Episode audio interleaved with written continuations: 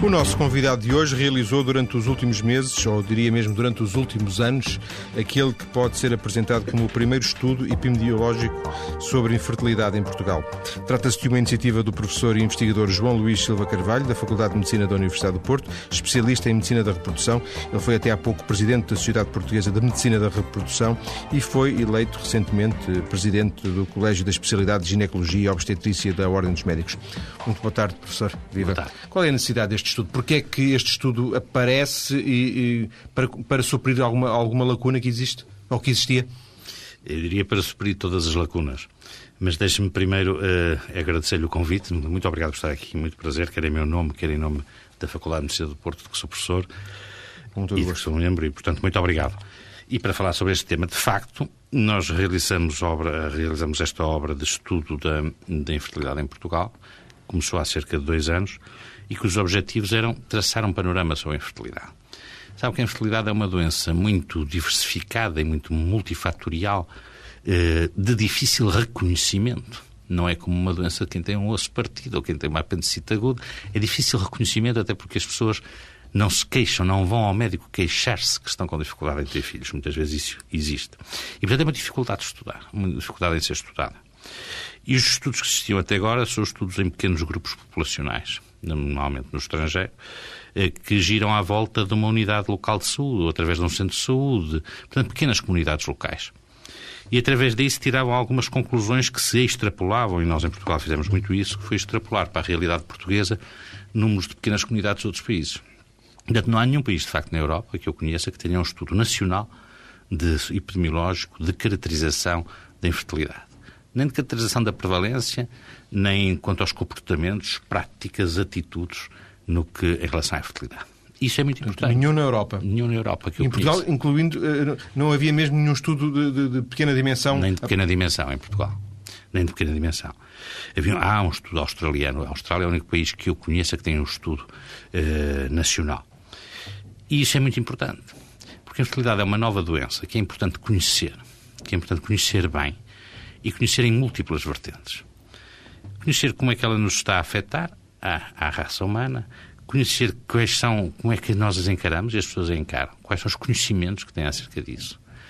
Saber como é que as pessoas se comportam perante isso, qual é o percurso que traçam, a que médicos recorrem, por onde vão, uh, se é aos amigos, se é uh, a parentes próximos, se é através de meios de comunicação social que tomam conhecimento. Há muitas pessoas que é assim que tomam conhecimento. Porque é que têm dificuldade de recorrer aos médicos? E depois também o outro lado da questão, que é saber como é que o governo, as entidades públicas e as companhias seguradoras se vão de comportar contra esta nova doença. Porque é uma nova doença que até há pouco não estava contemplada pelas estruturas de saúde, não era encarada como doença sequer. E não estava contemplada nem pelo Estado, nem pelas companhias de seguro, que ainda continuam a não encarar como doença, e, portanto, não havia tratamento nem apoio aos casais inférteis. Portanto, quando diz que é uma nova doença, o problema é um problema antigo, a classificação, o reconhecimento como doença é que é, é, que é, mais, é, que é mais contemporâneo. Verdade, verdade. Até porque, verdade isso, e até porque ela tem vindo a aumentar e continua a aumentar progressivamente. E, portanto, o facto de estar a aumentar e haver mais pessoas a queixarem-se, a queixarem-se, torna mais evidente. Mas deixe-me ser justo e dizer que da parte do Estado, já desde há uns anos, talvez eu possa dizer 15, 20 anos, o que é pouco tempo, mas 15 anos, o reconhecimento de doença e o apoio em alguns hospitais públicos sobre diversas formas ao tratamento da infertilidade. Apesar de muitas queixas dos... Apesar de muitas queixas, apesar de ser limitado, um apoio limitado, tratamento limitado, a coisa ainda não está bem de espera muito grandes que, que, verdade, que depois verdade. prejudicam, obviamente, os resultados de, de, quem quer, naturalmente, ter um filho, não é? Verdade, verdade, isso é verdade. Eh, embora seja uma verdade que tem sido também demasiado, eh, diria eu, aumentada, porque é sobretudo verdade para a região sul. Quando nós estamos a falar de infertilidade, estamos a falar de eh, três tipos, para além da doença, três tipos de tratamentos possíveis. Um tratamento com medicamentos, simples comprimidos. Um tratamento cirúrgico, a pessoa pode precisar ser operada. E um tratamento por produção medicamente assistida. São os três tipos de tratamento. Ora, os tratamentos com medicamentos e por cirurgia, esses já se fazem há muito tempo. Embora se tenham modificado, evoluído e modernizado muito, já existem há muito tempo. A reprodução medicamente assistida, e quando a reprodução medicamente assistida estou a falar da fecundação in vitro e da microinjeção intracitoplasmática do espermatozoide, é que é mais recente, tem os tais 15 a 20 anos. Eh, ora bom, o Estado eh, organizou-se e presta assistência nessa área de forma limitada, diria eu. O problema das listas de espera, muitas listas de espera, mas que é sobretudo na região sul, na reprodução medicamente assistida, na região sul. E as companhias de seguros, então, nem sequer reconhecem a doença como infertilidade e não eh, subsidiam ou não, não pagam nenhum tratamento. Não compartilham, exatamente, obrigado, nenhum tratamento. Nem que ele seja cirúrgico só. Se operar uma doença, uma doente porque tem um tumor, a companhia de seguros paga se eu operar a doente do mesmo tumor, mas por motivo de infertilidade, a conheço que não paga. Acha normal. Que se isto não tem, não tem sentido. É, pronto, e portanto é, é muito importante saber, conhecer bem a doença, indo ao início da sua pergunta, conhecer bem a doença, saber todos os comportamentos, conhecimentos e atitudes, como do outro lado saber que cuidados é que é preciso organizar para responder e para tratar esta doença. E é por isso que se chama estudo epidemiológico? Exatamente. É porque estuda quer as causas, quer as consequências, é isso? Exatamente. Quer as causas, quer as consequências, quer eh, estima as perspectivas futuras sobre a epidemiologia. Devo dizer até que esta é a primeira fase do estudo. O estudo tem quatro fases. Esta é talvez a mais trabalhosa, que foi estudar na população toda, estudar a nível nacional na população toda. A segunda fase do estudo é saber o que é que se faz nos centros de saúde, como é que os médicos de clínica geral se comportam perante a infertilidade, que tratamentos fazem, o que é que eles sabem sobre isto, é necessária formação, não é necessária formação. Essa será a segunda fase do estudo. A terceira fase é saber o que é que fazem os tecnologistas gerais, que conhecimentos têm e como é que eles abordam a infertilidade. E a, e a, quarta fase será o estudo da qualidade de vida das doentes que têm necessidade de reprodução medicamente assistida. Esta, esta é a primeira fase. Esta primeira fase foi, foi uh, feita, foi alicerçada em entrevistas pessoais, um pouco por todo o país, é assim? Exatamente. Foi alicerçada num questionário uh, pessoal, preenchido, do qual se fizeram cerca de 10 mil contactos, 9.300 e qualquer coisa, e de onde se obtiveram 2.672 respostas. 632 respostas sendo estes inquiridos, as pessoas que responderam ao questionário, estratificadas e agrupadas de maneira a serem representativas da população nacional, de maneira a preencherem, de forma a preencher os grupos, quer a nível etário, quer a nível regional, que estão no censo 2001 do INE. Professor, eu podia, ia lhe perguntar porque é que é porque é que é um, um privado, um investigador, uh, um médico uh, a atirar-se para uma, para uma coisa destas, quando porventura deveria ser o Estado uh, a fazer uma coisa destas, mas não, não querendo ser assintoso na pergunta para o Estado, porque o Estado também não está aqui para se, para, claro. para se defender, o que é que o motivou a, a, a atirar-se para um desafio destes? O que motivou foram duas razões. Primeiro, porque ser dentro da ginecologia a área em que estou mais diferenciado, que é a área da infertilidade. Quer nos tratamentos cirúrgicos, quer em produção medicamente assistida, mas é a minha área, diria eu. Depois por gosto, obviamente, por gosto. Eh, depois também pela necessidade de investigação e pelo gosto pela investigação e pela instituição a que eu pertenço, a Faculdade de Medicina do Porto, ter especiais pergaminhos nessa matéria. E por fim. Então porque... não é tanto o médico, é mais o, é mais o professor, é mais o investigador. É as duas coisas. É as duas coisas. O médico poderia também... viver um pouco sem isto, não é? O médico não precisava muito destes dados. O é investigador é talvez precise, não é? É verdade, mas também a investigação para mim só tem muito sentido ou só é aliciente se puder ser aplicável à clínica. E a medicina, as duas coisas são verdade.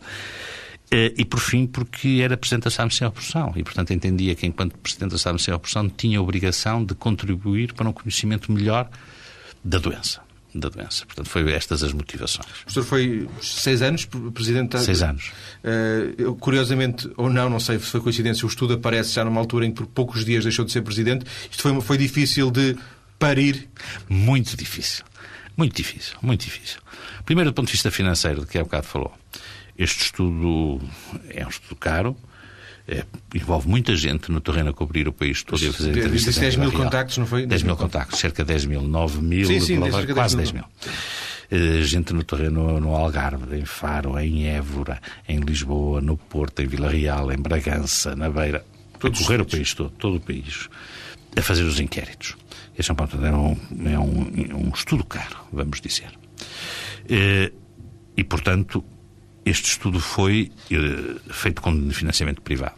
Eu solicitei, não a um, mas a três uh, laboratórios da indústria farmacêutica que se aceitavam o desafio de patrocinar este estudo, de pagar este estudo. O que felizmente aceitaram, confiaram na minha capacidade para levar o estudo a bom termo e, portanto, foi feito com, com dinheiros exclusivamente privados. E estou muito grato uh, por, que, o tenham, que o tenham financiado. E depois já não sei o que tinha perguntado. porque a questão era porque é que aparece. Vinha na sequência da, da pergunta porque é que aparece o professor João Luís Silva Carvalho ligado a este estudo e com a coincidência do, do estudo aparecer no, já na fase final ah. do seu mandato.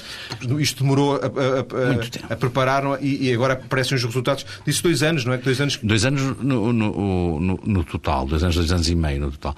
Porque que só elaborar o questionário, de maneira a ele ser válido, as perguntas não serem ambíguas, a cobrir todos os pontos que a gente queria, demorou imenso tempo. É, só isso demorou-nos muito tempo. Foram elaborados, aliás, vários questionários, depois deitados fora, depois emendados, aquele trabalho de, de sapa, digamos assim. E o que é que vai fazer com o estudo agora? O que é que eu vou fazer com o estudo agora? Primeiro vou apresentar à comunidade científica. Essa é a primeira parte. Aliás, devo dizer que tenho nisso muito gosto, que a TSF é o primeiro meio de comunicação social a conhecer dados sobre este estudo e a conhecer o estudo, eh, porque só há dois ou três dias é que tive os dados definitivos. E vou apresentá-lo hoje mesmo no Congresso da Sociedade Portuguesa de Ginecologia, em Aveiro. Primeiro vou apresentar à comunidade científica, depois vou publicá-lo. Vai ser objeto de várias publicações, espero eu, em revistas científicas da especialidade. E depois, se alguém tiver interesse em mais alguma coisa e me quiser solicitar, estarei sempre disponível. Essa, essa questão sugere, uh, sugere uma outra, que é até que ponto estes dados poderão ser importantes para uma definição de política de saúde? Muito importantes, muito importantes, porque pela primeira vez sabemos com exatidão ou com bastante rigor quantas são as pessoas inférteis em Portugal. Ponto 1. Um. Depois, dentro dessas, quantas estão num setor etário suscetível de ser tratado. Isto é infertilidade corrente.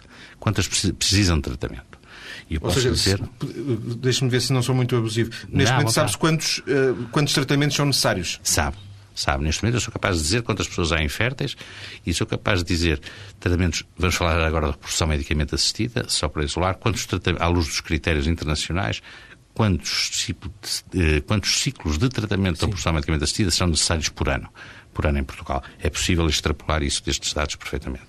Quer que lhe diga os números? Vamos. Não, vamos, vamos, vamos desenvolvê-los porque eu queria, só por uma questão de arrumação de tempo, perguntar-lhe até que ponto faz sentido eh, definir, não sei, perguntar aqui ah. Eh, hipoteticamente uma coisa que, que eu acho que, que é estranha, quer dizer, definem-se políticas de saúde e se calhar todas, todos os, governantes com a, com a, maior das generosidades e, e, com a maior das boas vontades, mas uh, só com base no, no, no voluntarismo, porque no, esses dados não existem e finalmente existem agora, não é?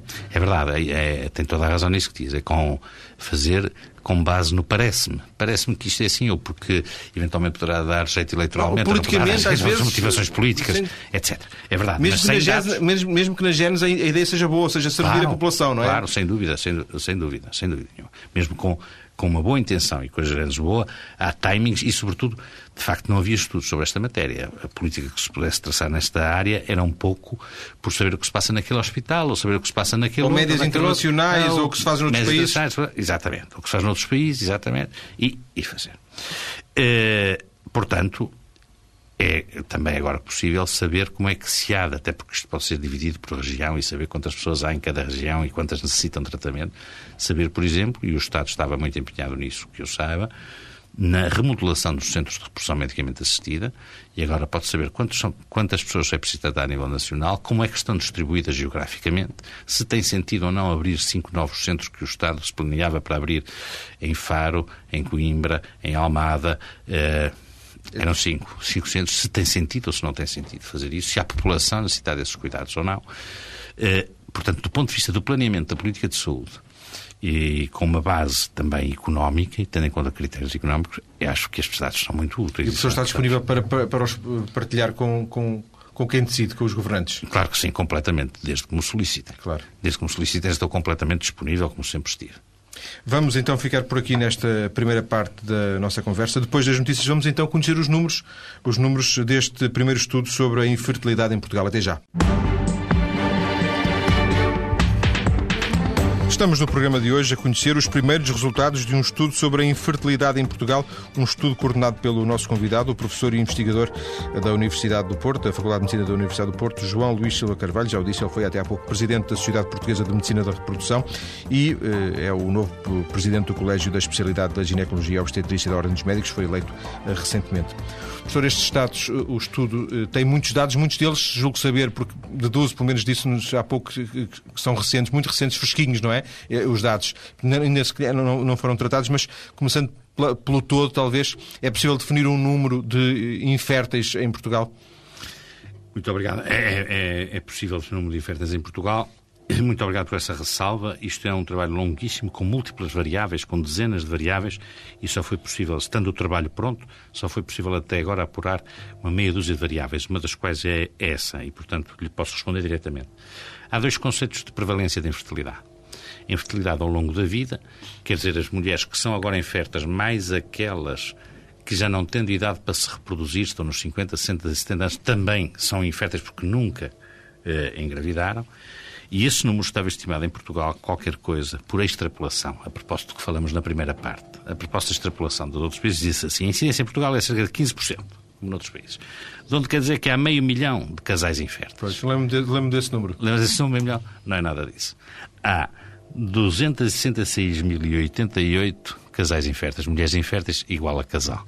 De, eh, isto avaliado entre mulheres entre os 25 e os 69 anos entre, 20, entre 25 e os 69 anos, portanto, prevalência de infertilidade ao longo da vida, há, nos nossos cálculos, 266.088 mulheres ou casais a necessitar de tratamento. Isso é um bocadinho mais que 8, 8 9%. Isto é 8,9%. Então, está a fazer causa dos 500 mil? Da. É verdade, é 9%. Dos 15%. Portanto, é quase metade daquilo que era estimado. Era estimado cerca de 15%, metade não, metade não, mas um bocado menos daquilo que era estimado, 15%. Estamos em 9% de meio milhão de casais para 266 mil casais.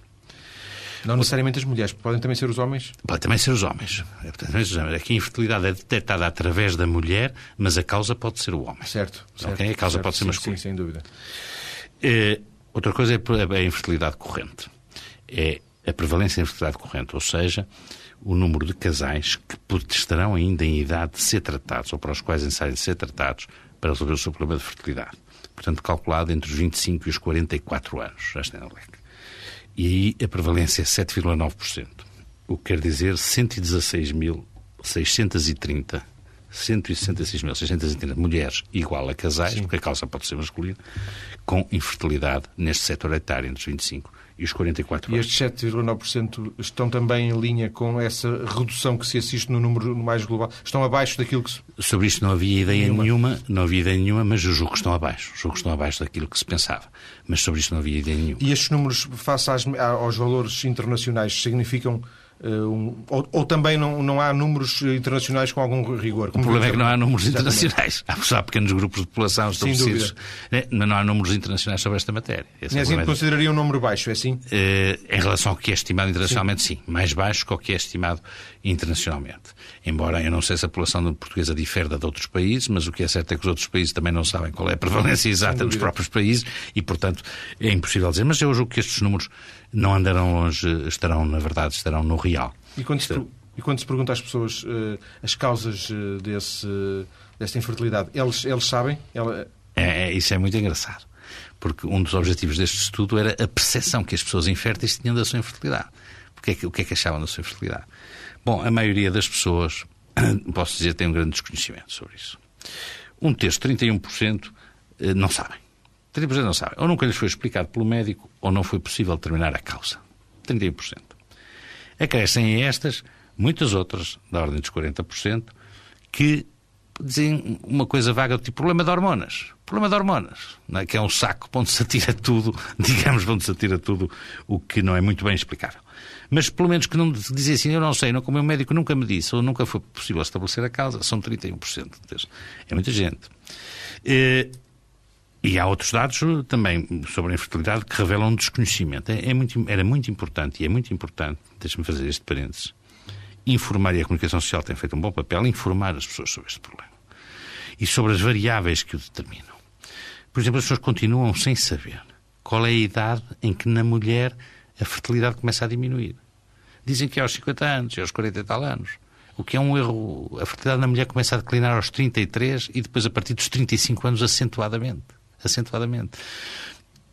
Ora, é muito importante fazer divulgação, formação das pessoas, mas e dos médicos de clínica geral, essencial, para que com a mesma facilidade que receitam uma pílula para a pessoa fazer contracepção, e muito bem, avisem a dizer, ouça, toma a pílula, mas tome até X idade, porque a partir de determinada Sim, idade as pessoas não sabendo, programam a sua vida para vamos ter um filho lá para os 30. Claro Pode, pode ser. Pode, ou lá ser... para os 35 ou lá para os 37, Sim. porque primeiro está o mestrado e o doutoramento e o emprego e a carreira profissional Sim. e a casa e o carro. Mas aos 30 pode ser demasiado tarde. É, aos, 30, aos 30 pode ser demasiado tarde. E sabe o que é que me respondem as mulheres que, que, que dizem que o, das quais o motivo para serem inférteis é terem adiado a gravidez para a idade tardias?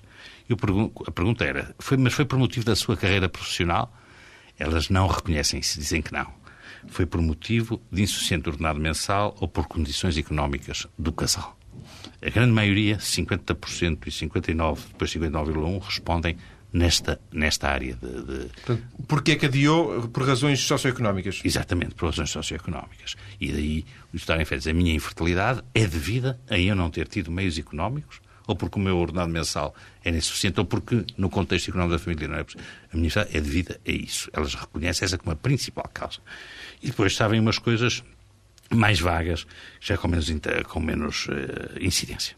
Vamos voltar a, a, às razões que as pessoas julgam uh, que são as razões, ou julgam ou têm mesmo a certeza uh, que as levam a ser inférteis porque um terço não sabe, mas dois terços têm uma ideia, ou, ou têm mesmo informação. Exato. E o que é que nos dizem esses dois terços? Nos dizem esses dois terços, dizem Razões pelas quais eles são inférteis. Pronto, é, isso era posto sobre o modelo de nós de pormos a várias hipóteses de doenças e a pessoa escolhia a sua doença.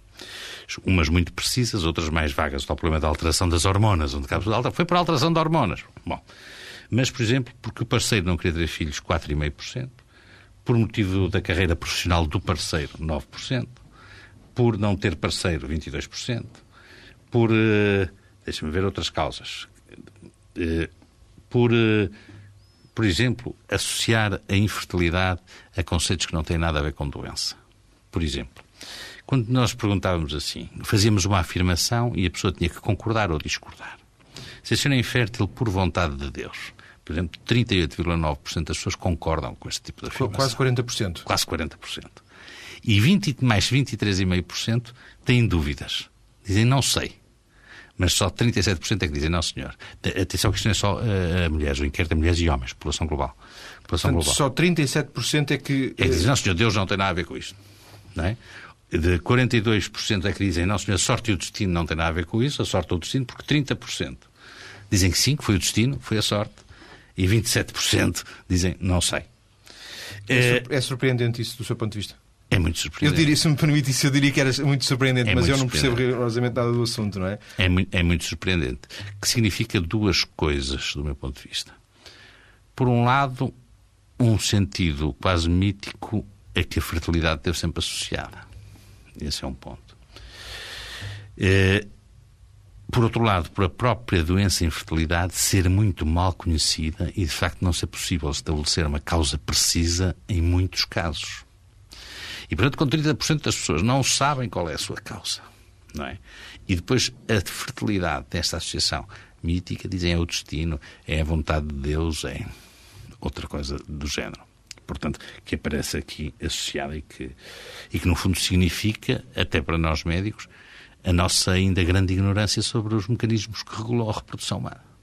É? Que, que, existe. Que existe. existe. Que existe. Um médico hoje não consegue dar 100% de respostas a. Ah, de forma não estou a falar de tratamento, estou só a dar respostas sobre as causas. Sobre as causas, de forma alguma. Pelo menos em 10 a 15% não sabemos.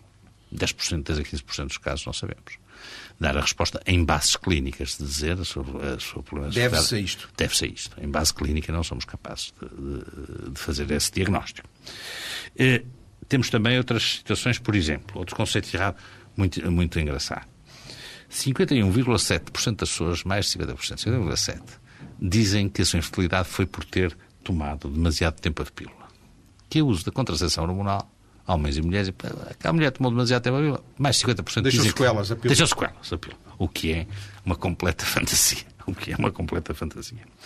Eh, tem dados muito interessantes nesta matéria, como por exemplo, ainda dizer, mas de facto, mais de 60% das pessoas reconhecem que a é uma doença e acredita na medicina, 70% acredita na medicina para resolver esse problema. Já não é mau. Já não é mau. Se calhar aqui remete-nos para aquela. Acho que foi a sua primeira afirmação aqui no, no programa, que é isto da infertilidade é, é, é, é muito eu não sei se é dúbio, mas é, é, uma, é uma área que não é como partir um braço. Não é, é Há aqui uma fronteira muito ténue entre a, a ciência pura, entre a clínica aplicada, não é?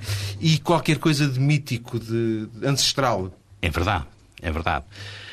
Há, e grande As ao mesmo tempo que dizem é 70% acreditam na ciência, depois 40% dizem. Quer dizer, há aqui uma, uma ambivalência é estranha, verdade, não é? É verdade. E sabe porquê é que isso se deve? Deve-se porque os nossos conhecimentos estão a transitar, sobretudo nesta área, esta área é pioneira nisso, mas em toda a medicina, estão a transitar daquilo que era o exercício clínico puro para uma área biomolecular e da biologia está escondida e pela qual agora só tomamos, só agora há pouco tempo temos tecnologias que permitem entrar nessas áreas. Quer dizer, na área da biologia, um casal pode ser infértil, pura e simplesmente porque o espermatozoide e o óvulo não fecundam, vamos dizer, não se entendem, entre aspas. E clinicamente eu não sou capaz de detectar essa causa, nem na mulher nem no homem. Ou porque os embriões que deles resultam, por exemplo, são embriões de má qualidade e não se simulado. E clinicamente não é possível detectar.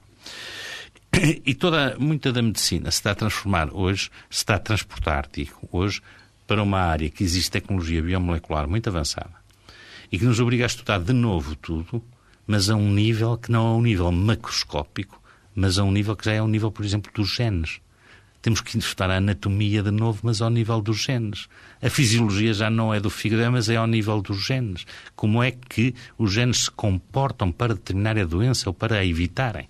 Portanto, há um mundo enormíssimo, completamente escondido, e em que, por virtude dos problemas da reprodução, estamos a começar a entrar ainda estamos muito, muito no princípio. Isso remete-nos, professor, para uma, uma temática hoje muito já em voga e cada vez certamente estará mais, mais eh, na atualidade, que é a questão de doar esperma, doar óvulos, uh, uh, gâmetas, não é? Quer os bancos, criar um banco de gâmetas, criar um... Uh, as pessoas foram também questionadas sobre essa área. Isto é uma área muito nova, não é? É, é. É uma área nova, as pessoas foram questionadas também sobre essa área. A maioria, por exemplo, sobre doação de gâmetas, doação de óvulos ou de embriões, a maior parte das pessoas concorda com a doação de eh, óvulos e de espermatozoides. Elas próprias doariam, é isso? Não, a pergunta era: deve existir possibilidade ah, sim, de doação de. Deve a lei ou deve existir na sociedade possibilidade de doação anónima de esperma ou de óvulos? Sim. 68% das pessoas dizem que sim em relação à doação de esperma e 63% dizem que sim em relação à doação de óvulos. Isto já diminui muito quando se trata da doação de embriões. Passa para 45%. Ou em relação, por exemplo, à destruição de embriões eh, sobrantes dos tratamentos de infertilidade, a maioria gêmeos, das pessoas Para evitar muitos, uh, múltiplos gêmeos, Exatamente. É? Mas esses embriões depois podem ser criopreservados ou destruídos. No aspecto da criopreservação, 50-50, metade das pessoas aceitam, metade não aceita. Em relação à destruição de embriões, as pessoas, de maneira geral, rejeitam, não concordam com a destruição de embriões sobrantes dos tratamentos de fecundação in vitro. Mas, outro lado, já agora, se me permite, não, não, não resisto força, a dar esse dado que foi surpreendente para mim. Para além do aspecto de eh, mais de 60% estarem de acordo com a doação de espermatozoides ou de óvulos, há aqui um dado que é completamente surpreendente para mim. É que a maioria das pessoas concorda, concorda, sobretudo eh, as mulheres, as mulheres, que uma mulher solteira ou sozinha recorra à medicina para ter um filho. Eu julgaria que não, eu diria que não. A lei, a lei não, permite. A lei, a lei não permite. Eu, pessoalmente, estou de acordo que a lei não permite, mas é uma opinião estritamente pessoal e não estou aqui para dar opiniões pessoais. Mas eh, 56,6% das mulheres e 58,3% dos homens, mais os homens, até ao contrário, acham que é aceitável recorrer à medicina para, uh, uh, para uma mulher sozinha, uh, solteira, possa engravidar. É, é, é extraordinário. É, é extraordinário até porque é demonstra que quando se legisla, teoricamente tem-se interesse, o interesse coletivo e afinal o interesse coletivo é diferente, não é? Exatamente. Esse número não deixa margem para dúvidas. Não deixa margem para dúvidas, penso eu. Penso eu. A sensibilidade aqui é muito diferente daquilo que eu julgava, que eu pensava que era, mas não há, não há dúvidas sobre esta matéria. E já agora, e, e fazendo mais uma vez a ressalva que os dados ainda são. Estão, estes, estes, estes que falámos aqui já estão. São definitivos. São definitivos, são definitivos mas que ainda há muito ainda que se pode tirar deste Isso. estudo. Existe um comportamento muito diferente entre homens e mulheres, do ponto, de, de, numa análise global que, que, de que se recorda agora? Em algumas coisas, sim. Em algumas coisas, sim. Por exemplo, a idade da infertilidade das mulheres acham menos que os homens muito menos de que a própria idade afeta a fertilidade. os homens dizem mais aquela mulher ou a minha mulher não engravida porque já está velha, entre aspas. Sim, responsabilizam é? mais as é mulheres. Isso, a mulher não aceita isso. Diz não, senhor, a idade não é um fator importante. Por exemplo, uh, por exemplo, também no que falamos há bocado do problema da influência divina na fertilidade. Os homens aceitam menos isso. As mulheres 42%, os homens 30%. Portanto, há uma diferença com Sim, algum, 12% de diferença, não é? diferença, 12% de diferença. E, portanto, em alguns aspectos, nestes eu já avaliei, em alguns aspectos vai haver diferenças. Há aqui outro muito interessante também, que é como é que se tem a diferença entre mulheres e homens. Como é que têm conhecimento dos problemas da infertilidade. Todos os homens e mulheres o que dizem mais é família, amigos e programas de televisão. São, é, todos, e a mulher e o homem diz por igual. Mas a seguir a isso, os homens obtêm mais informação em jornais e revistas e a mulher mais no médico de família, na consulta de planeamento familiar, nos enfermeiros. Aí dizem, eu nos jornais e revistas aprendo pouco, ali aprendo mais. Os homens é nos jornais e revistas. Curioso, será porque as mulheres vão mais à consulta claro, do que os homens? A, a conclusão dizer é que os homens frequentam muito menos as consultas e os serviços de saúde nesta matéria, nesta área. Professor, nós estamos na parte final da, da, nossa conversa. Já ficaram aqui quatro ou cinco tópicos desta, deste, deste estudo. Eu não resisto ainda a perguntar-lhe, não sei se repetindo alguma coisa de que já falámos aqui ou de um outro dado que queira juntar, eh, no meio disto tudo, com tanta informação, aquela a que já teve acesso, o que é que mais o surpreendeu? Se quiser, numa, numa perspectiva genérica, não especificamente a nenhum caso em concreto. Talvez dizer... o desconhecimento? Certo. O, o, sim, primeiro, isso não me surpreendeu, sabe? Não me surpreendeu. O que é que mais, vou, se me permite alterar um bocadinho essa pergunta, o que é que mais me fez refletir sobre isso? O que é que mais me fez refletir? Refletir que é preciso repensar a política e a estratégia de eh, apoio aos casais inférteis em Portugal é preciso repensá-la em termos de dar conhecimento às pessoas sobre os problemas da fertilidade, em termos de formação dos médicos de clínica geral e dos ginecologistas gerais, em termos do desenvolvimento dos centros de atendimento nesta área, que me parece para os quais existem planos e que é preciso repensar à luz destes novos conhecimentos e destas novas prevalências e incidências que o estudo revelou. Acredita que nada ficará como antes depois de, destes dados serem tornados públicos? Ah, não sei. Eu estou habituado na comunidade científica, felizmente, e graças aos meus colegas sou muito ouvido, fora da comunidade científica tenho sido muito pouco, mas não sei. É, portanto, um pouco mais do que uma esperança nesse, nesse sentido. É, uma esperança. Uma esperança. Agradeço ao professor João Luís Silva Carvalho ter vindo à TSF e ter-nos dado o privilégio de partilhar connosco estes dados que permitem conhecer, é que de uma vez por todas, eh, a realidade da infertilidade em Portugal. Muito boa tarde e obrigado. Muito obrigado.